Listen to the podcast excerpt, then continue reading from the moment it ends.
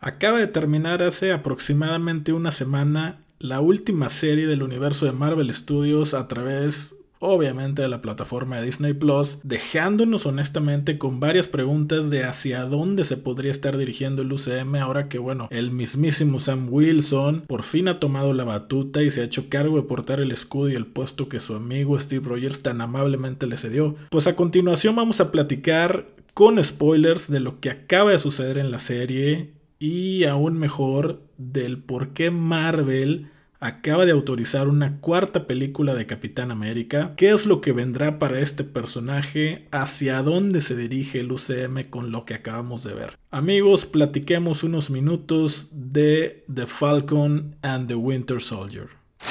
Ahora platiquemos de lo mejor de las series, películas, libros, anime y videojuegos. Solo aquí en The Geek Man Theory con Rodrigo Tello. Comenzamos. Antes que nada, mil gracias por seguir escuchándonos a través de las diferentes plataformas en donde se encuentra nuestro podcast, como Google Podcast, como Overcast, Anchor, por supuesto Spotify. Y quiero agradecer de manera muy especial a las personas que nos están escuchando a través de Apple Podcast o iTunes. Y es que bueno, hace un par de días la página podstatus.com, que es una página que revisa todas las estadísticas de los podcasts, nos acaba de enviar una felicitación por estar en el último mes dentro del top 20 de los podcasts más escuchados en la categoría de Films Reviews o análisis de películas, lo cual me da un enorme gusto. Así que muchísimas gracias amigos y amigas. Y por por favor sigan escuchándonos y compartiéndonos para que como siempre les menciono esta familia siga creciendo cada vez más y más. Y ahora sí, a lo que venimos.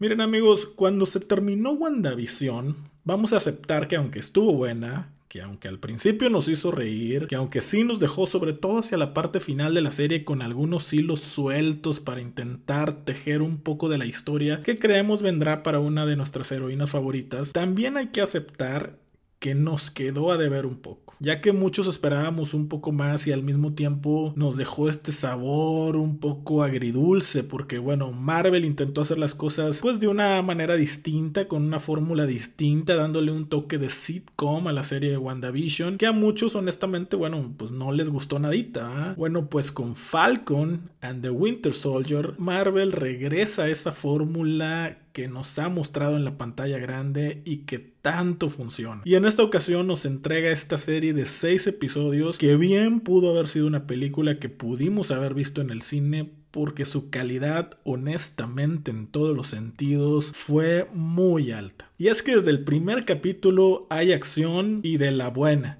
Cuando vemos a Sam en esta persecución aérea muy emocionante y muy bien lograda, mostrándonos desde un inicio la calidad de escenas y efectos especiales que íbamos a encontrarnos en los siguientes episodios, conservando un estándar altísimo tal y como Marvel nos tenía acostumbrados. Algo que me gustó de manera sorprendente en esta serie es la buena química que mostraron Sam y Bucky, ya que de entrada les soy completamente honesto, sí tenía ciertas dudas, porque bueno, durante las películas nunca nos mostraron que ellos dos tuvieran una especie de excelente relación. Sin embargo, ambos lograron construir esta química de pareja de amigos que tanto nos gusta como audiencia. Y bueno, ¿cómo lo hicieron? Pues nada más teniendo en común a su mejor amigo, el mismísimo Steve Rogers.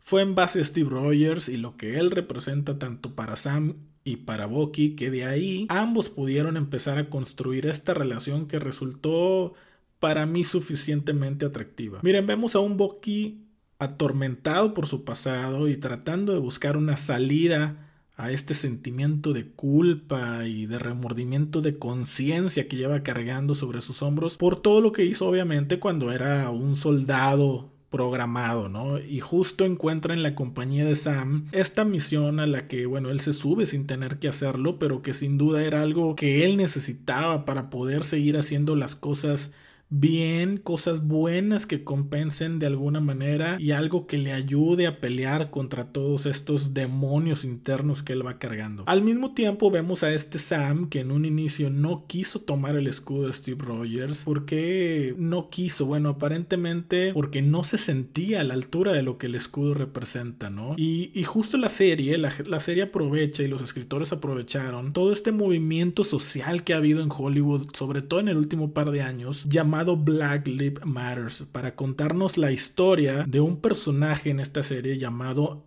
Isaiah Bradley y de cómo por ser una persona de color su propio gobierno lo relegó y lo enterró para que nadie supiera de su existencia. Y bueno, es así que a través de todo este movimiento social la, la serie decide hacerle notar a Sam que él puede utilizar este escudo y, y, este puesto de Capitán América precisamente para alzar la voz por todas aquellas personas a las que el país ha defraudado y ha decepcionado. De ahí, si se acuerdan, bueno, el discurso que Sam le avienta a los políticos, a los que les salva la vida en el último episodio, acerca de la conciencia que hay que tener para ayudar a las personas más necesitadas, sobre todo cuando eres alguien que ocupa un puesto con mucho poder a tu cargo y que eres capaz de mover los hilos dentro de este sistema, ¿no? Honestamente, creo que fue una historia pues bonita la que hicieron para contarnos esta transición de Sam de no querer cargar con el escudo y cómo decide después hacerse cargo de él y al mismo tiempo pues contarnos esta historia de amor, de superación personal, pero sobre todo de justicia social. A pesar de ser una serie cortita entre comillas de solamente seis episodios aparecen varios personajes importantes que creo yo vale mucho la pena hablar de ellos y quiero empezar con el primero el varón Simo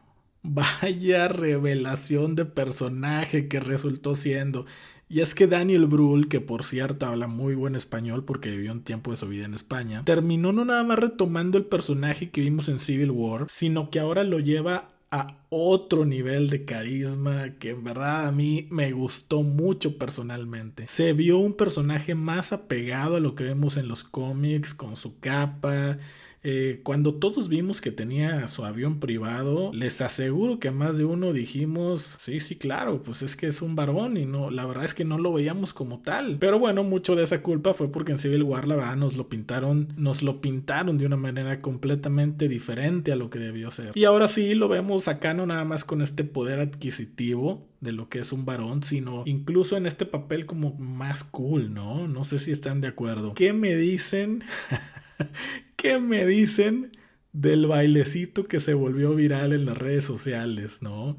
Y eso que ni siquiera eso estaba en el guion, ¿no? Porque, bueno, en una entrevista el propio Daniel Brühl cuenta cómo al momento de estar grabando esta escena simplemente se le ocurrió hacerlo y ¡pum! Miren nada más el trancazo que resultó ser. Creo que el personaje gustó muchísimo a la audiencia y estoy bien bien seguro que lo veremos más adelante en una película y estoy casi seguro de saber cuál al ratito se los voy a platicar. Hablemos de Sharon Carter. Les voy a ser bien honesto. Yo pensé que el papel de Sharon Carter sería más como de relleno como un papel especial que iba a aparecer en uno o dos episodios y nada más. Pero vaya que equivocado estaba. Vaya sorpresa que me llevé en el último episodio de la serie y por supuesto en la escena final post créditos. ¿Qué papel viene jugando ahora Sharon Carter? ¿Será acaso ella el famoso agente de poder del que hablan en la serie? Miren amigos, mi teoría es que una de dos. O ella es este famoso agente de poder que controla todo lo que sucede en Madripoor, o ella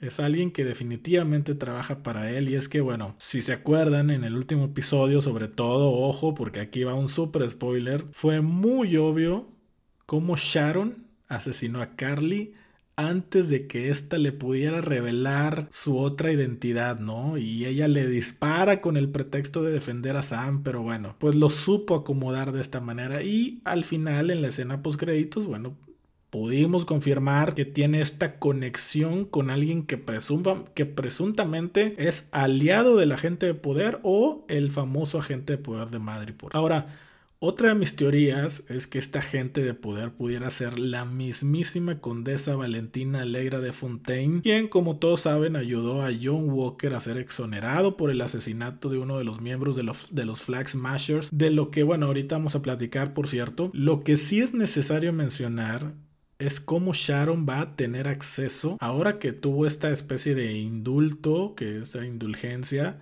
va a tener acceso a toda la tecnología de Industrias Stark, acceso a todos los datos de los Vengadores y de otros héroes que seguramente van a seguir apareciendo. Y toda esta información Sharon la va a estar compartiendo y vendiendo en subastas a los mejores compradores. Así que, híjole, pues wow, vamos a ver cómo resulta todo esto. Miren, de los Flag Smashers la verdad es que no quiero hablar mucho. Y es que si bien aquí en esta serie pues se supone que son el villano principal, la verdad es que no hay mucho que rescatar de ellos. ¿eh? Carly, que fue o, fue su líder, que aparentemente peleaba por una razón de justicia social, pues termina perdiendo la perspectiva al sentirse rebasada por todo este poder que conllevaba tener el suero inyectado y volviéndose pues simplemente un grupo terrorista que al final terminó siendo vencido obviamente por Sam y por Bucky, ¿no? Yo creo que lo verdaderamente importante viene con la introducción de John Walker. Y el arco por el que atravesó su personaje, yo creo que es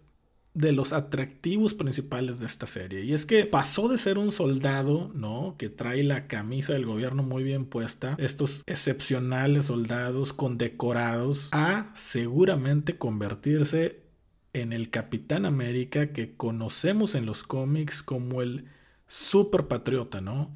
Un completo antagonista moral de Steve Rogers que, bueno, no termina nada bien, por cierto. Y es que más allá de que John Walker en esta serie nunca tuvo el carisma para representar a un Capitán América digno, pues hay que reconocer que esto así estuvo planeado desde un inicio. Y la verdad que en este sentido la serie lo hizo muy bien. Esa pelea de Walker cuando se toma el suero de super soldado y se enfrenta contra Falcon y contra Bucky. Esa escena donde están ahí parados los tres formando este triángulo. Uf, qué Qué buena escena, en verdad, ¿eh? Y qué buena pelea, ¿no? Y cómo olvidar la escena en donde Walker mata al miembro este de los Flag Smashers, perdiendo completamente la cordura porque mataron a su, bueno, a su querido amigo, ¿no? Esta escena esta escena también pasará como una escena memorable. Fue una escena muy buena, de las mejores de la serie, ¿no? Ver por primera vez a este personaje rebasando esa línea que lo convertirá en este personaje conocido como superpatriota fue algo completamente emocionante. Miren amigos, la secuencia final de acción, honestamente a mí en lo particular, eh, se me hizo algo larga, eh, con toda esta persecución de Sam para salvar a los secuestrados. Híjole, creo que sí estuvo un poquito larguita, pero bueno, tampoco es como para decir que estuvo mal. La verdad es que desde mi punto de vista no fue la mejor de la serie, pero le dio un cierre bastante decoroso. Ahora lo importante, lo importante de todo esto es qué viene después de esto. ¿Qué viene después de que terminó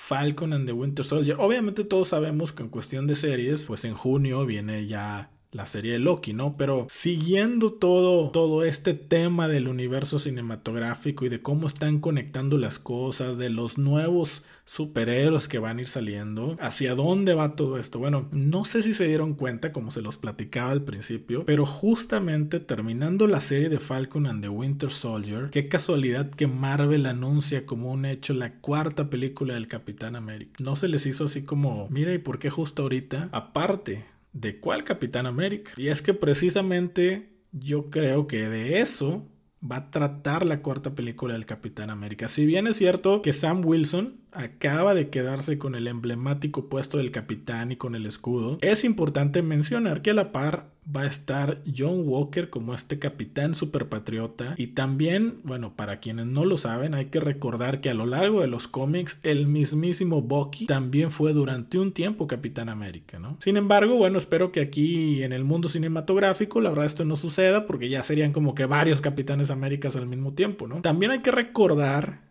que está el gran rumor que Marvel quiere que Chris Evans regrese al puesto del capitán. No sé ustedes, pero yo creo que así como terminó la historia de Steve Rogers en Endgame, así hay que dejarla, ¿no? Les repito, cerró para mí de una manera grandiosa y muy bien lograda, como para echarla a perder trayéndolo de nuevo, pero bueno, ya veremos amigos qué sucede más adelante. Ahora, ¿hacia dónde va todo esto? Bueno, sin duda falta mucho para que lo podamos saber, pero yo creo que todo esto va encaminado para en un punto toparnos con este grupo que se llama los nuevos y diferentes Avengers, que bueno, son el grupo más reciente de Avengers que, hemos conocido en los cómics. Ahora, ¿quiénes lo integran en los cómics? Digo, para, para más o menos darnos cuenta de de cómo Marvel está encaminando las cosas un poquito hacia allá, creo yo. Y les voy a, y les voy a decir justamente quiénes son los personajes y, a ver si ustedes están de acuerdo eh, en que con el paso del tiempo, tarde o temprano, pudiéramos ver a este nuevo grupo de Avengers. Ahí les va. ¿Quién es este nuevo grupo de Avengers? Está formado por número uno Vision.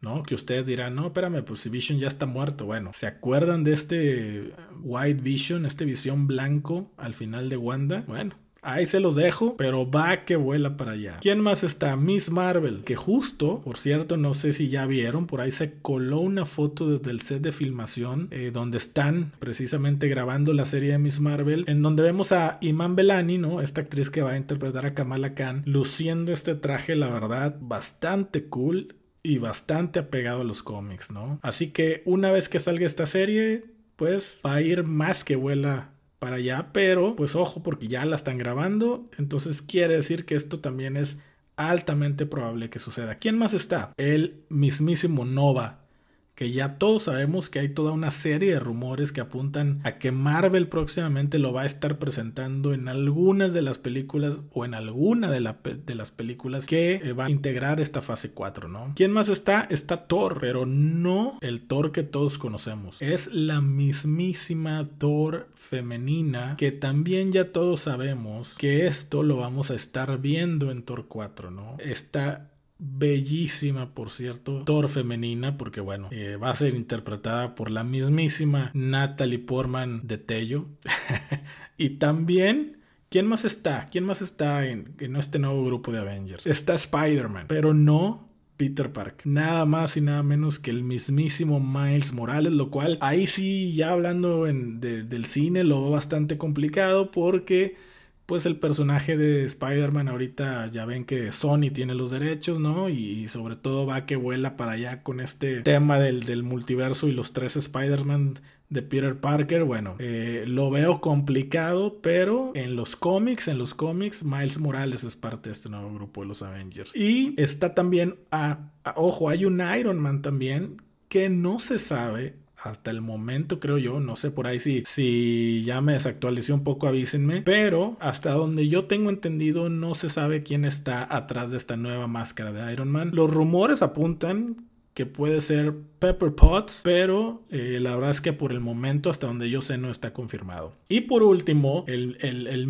el otro miembro de este, de este nuevo grupo de Avengers es el Capitán América versión de Sam Wilson, este capitán que justo acabamos de ver ahorita, donde tiene esta mezcla de la versión de Sam con las alas y con todos estos gadgets que trae, ¿no? En, su equipo, más el traje y el escudo del Capitán América. Yo sé que falta mucho, mucho camino para llegar ahí, pero estoy seguro que con el tiempo todo esto se va a ir poco a poco encaminando hacia ese grupo de nuevos Avengers. La verdad es que la serie, la serie de Falcon and the Winter Soldier, es una serie buena, definitivamente es mejor que lo que vimos en WandaVision porque, les repito, Marvel regresó a esta fórmula que ha utilizado en el cine que tanto nos ha gustado. Y bueno, eso, eso ayudó, ayudó a que otra vez ¿no? nos, nos concentráramos y disfrutáramos de la misma manera en que veníamos disfrutando todas estas fases anteriores de Marvel. Y creo que aquí lo hacen muy bien porque aparte la producción es enorme, los efectos especiales son grandiosos. Las escenas de acción, bueno, esta persecución en los aviones con, las, con la que empieza, la, persecución en la carretera, la pelea ahí arriba de unos trailers, este, o trailers, las escenas finales, ¿no? De Sam rescatando, la, la escena esta que les platico, donde, donde pelean Sam Bucky contra John. En fin, la verdad es que por donde lo veamos, creo que Falcon and the Winter Soldier es una mejor serie o tuvo más aceptación, creo yo, y está teniendo, porque todavía hay gente que no la ha terminado de ver, más aceptación que lo que WandaVision tuvo. WandaVision sí, ¿no? Es como una serie que, que digamos fue bastante coquetona, nos gustó, nos enseñó hacia la parte final cosas buenas, pero viene Falcon y nos dice, a ver, ya, pongámonos serios. Y otra vez más Marvel nos capturó, una vez más Marvel nos hizo emocionarnos y nos hizo otra vez como que decir, ahora sí, ahí viene otra vez lo bueno de esta nueva fase de Marvel. Así que bueno, amigos, honestamente para mí, para mí en lo particular me gustó muchísimo la serie. Fue una serie cortita, como les digo, pero pues yo sí en lo particular le andaba dando, yo creo que un 8.5 de 10 de calificación. En realidad es una serie que, que, me gustó, me gustó mucho y sobre todo que se te va rapidísimo y bien, como les decía, bien pudo haber sido una película de acción de estas tipo tipo Soldado del Invierno, híjole, yo creo que haber, haber visto esto en el cine hubiera, hubiera todavía hecho que nos gustara aún muchísimo, muchísimo más, pero completamente recomendable Falcon and the Winter Soldier. Amigos y amigas, gracias, gracias por seguir el podcast en cualquiera de las plataformas en donde estamos. Por favor, síganos en Instagram, ya se lo sabe, de Geek Band Theory, tal cual como está o como es el nombre del podcast. Y por cierto, eh, me acaba de llegar una estadística a mi correo en donde me dicen que el 15% de las personas que escuchan el podcast son mujeres lo cual la verdad me da también muchísimo gusto y espero que ese porcentaje siga y siga creciendo. Es más, mujeres que estén escuchando, mándenme un mensajito por Instagram y díganme qué película, serie, anime, videojuego, libro les gustaría que platicáramos en un futuro en algún episodio siguiente dentro de este podcast. Oigan, por cierto, ¿qué episodios qué episodios se vienen. La verdad es que hay mucho material para hablar y poco el tiempo desgraciadamente, pero vamos a tratar de hablar de lo más importante. De anime vamos a estar hablando de Demon Slayer, de Attack on Titan, de Tokyo Revengers, un episodio especial acerca de las películas del estudio Ghibli. En cuestión de series vamos a estar hablando de Invincible. Vaya serie, vaya serie. Si no la han visto, en verdad, en verdad, corran a Amazon Prime y véanla ahorita mismo. Invincible es una gran, gran serie. Vamos a estar hablando también de la nueva serie de, en Disney Plus de los Mighty Dogs, de esta serie en Netflix de sombra y hueso. Vamos a ver qué tan apegado está el libro. En cuestión de videojuegos, vamos a estar hablando por ahí de Black Ops 3, del PS5, que precisamente es lo que estoy jugando en estos momentos. Resident Evil Village. En libros se vienen episodios de Dawn, The Sight, en fin, muchísimas, muchísimas cosas. Así que amigos, ayúdenos para que este podcast siga creciendo. Compartan y compartan y síganos escuchando. Gracias por todo su apoyo como siempre. Hasta el próximo episodio. Adiós. All the time. I listen all day, every day. I don't know, I'm just addicted to it.